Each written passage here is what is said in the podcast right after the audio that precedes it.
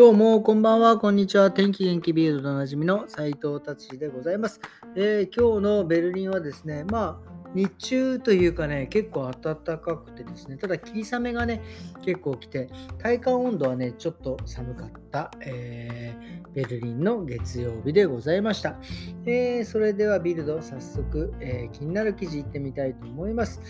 えっ、とですね、まあ、サッカーね、ドイツはですね、サッカーのあのファンの結構激しい、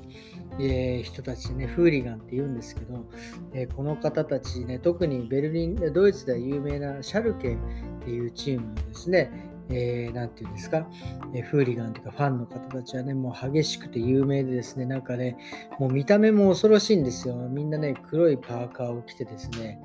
こう、なんて言うんですか、やってやるぜみたいな感じですね。で、この間、日曜日だったんですか、昨日か、えっ、ー、とですね、今日、あ、昨日、ちょっと日曜日ですね、昨日ですね、えっ、ー、と、ベルリン対そのシャルケの試合があってですね、シャルケの人たちがですね、0対0だったんですけど、まあなんか頭きたんでしょうね。なんかもう、ベルリンのですね、えー、運転手の人たちに、バスの運転手の人たちに攻撃したりとかですね、もうなんかとんでもないことをですね、えー、したみたいでですね、もうなんか、もう結構あの逮捕者が出たと書いてありますが、まあ、とにかくね、本当にサッカーの熱がすごいですよね。これ、なんでかなって、本当にもちろんサッカーね、その興奮するというか、その気持ちは分かりますけど、あのね、なんですかね、ドイツ、娯楽が少ないのかな。うん、結局なんか、サッカーしかないっていうわけではないけど、サッカーかアイスホッケーか、みたいな。まあ、日本だったら、まあ、野球もあり、サッカーもあり、相撲、ね、剣道、柔道、なんかわかんないけど、なんかいろいろ、なんかそういうスポーツとして見るものって結構たくさんあるんですけど、ドイツはそんなになんかやっぱり、あれなんですかね、もう、そこに一点集中しちゃう。ね、例えばその日本みたいにディズニーランドがあったり、ね、UFJ があったり、そのエンターテインメントっていうのは結構ね、充実してるんですけど、あんまりそのドイツは多分そういうのが少ないから、ドイサッカーに多分集中して、結局そのもうなんかサッカーにかけるみたいなファンの方たちが多くてですね、そういう風に、えなってんのかなっていうその犯罪というか、そういう暴力的な行為にまでね、つながってしまうのかなっていう風に、はい、思います。はい、じゃあ次行ってみたいと思います。次ですね、すごいですね、えー、ドイツでですね、世界で3人目、えー、いわゆる HIV、エイズ、エイズとですね、えー、がんの、え、ー、と、何て言うんですか、えー、になったね、方がですね、ドイツのデュッセルドルフで治ったすごいですね。これ、結構なんか世界で3人目らしくてですね、このいわゆる HIV になって、がんになって、そのがん細胞の、えをこうなんすか治した治癒させたっていうデュッセルドルフ大学で、えそういう報告があったみたいですね。ただ、やっぱね、この治療法っていうのは、まあちょっとね、いろいろ書いてあるんですけど、いまいちもう僕には理解できない領域なので、ただこれはですね、まあ、全員に、えー、こうなんかそういうふうに当てはまるわけではないらしいんですが、まあなんかここからですね、いろいろ研究が重ねられて、えー、そういう病気にもですね、どんどんこう対処していく、治癒していく、えー、細胞移植していくとか、まあなんかいろいろね、進んでいくようなね、すごくいい兆しのような記事でございます。えまあね、だからでも、これもね、まあでも本当にそのすごいですよね、医学っていうのは本当にちょっとずつでは、ね、僕が言うのもなんですが、ね、すごく確実に進んでいって、いろいろな今まで治らなかったものが治っていくとか、いや、非常にえー、すごいな、人間の力っていうのはすごいなっていうのを改めて思いました。はい、じゃあ次行ってみたいと思います。次はですね、まあちょっと切実な話でございます。えー、ドイツですね、えー、同伴者の、えいない子供たちがですね、まあ、ドイツに入ってくるえー、数がですね、前年の4倍になっているという、これ4倍、どういうことかというとですね、まあ、いわゆるシリアだったり、トルコ、アフガニスタンなどね、それぞれそのいろいろ難民と言われる人たち、そのお父さんもね、お母さんも、えー、いなくなっちゃってですね、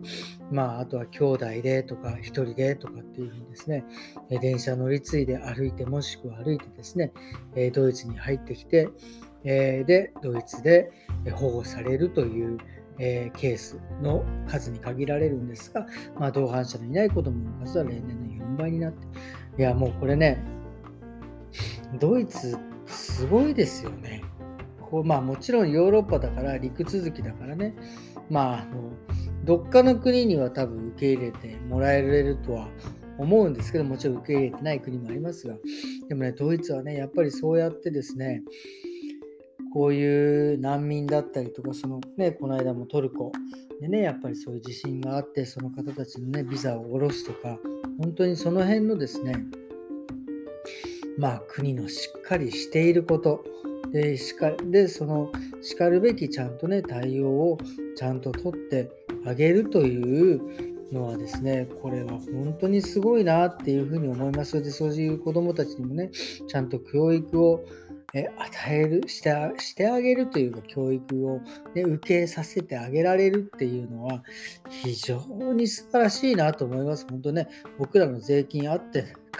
あってのことですけどね。でもすいませんね、なんか本当に。最後にこういうことを言わさせていただいちゃって。ということですね、でもね、本当に、あの、いや、すごいなって改めてドイツ国素晴らしいっていう、ちょっとね、えー、思った記事でございます。はい。ということで、今日はですね、こんな感じで終わりにしたいと思います。今日はね、僕は、久々にですね、えー、まあ、新しいスタッフの、えー、ようくんにですね、まあ、髪をね、えー、切ってもらって、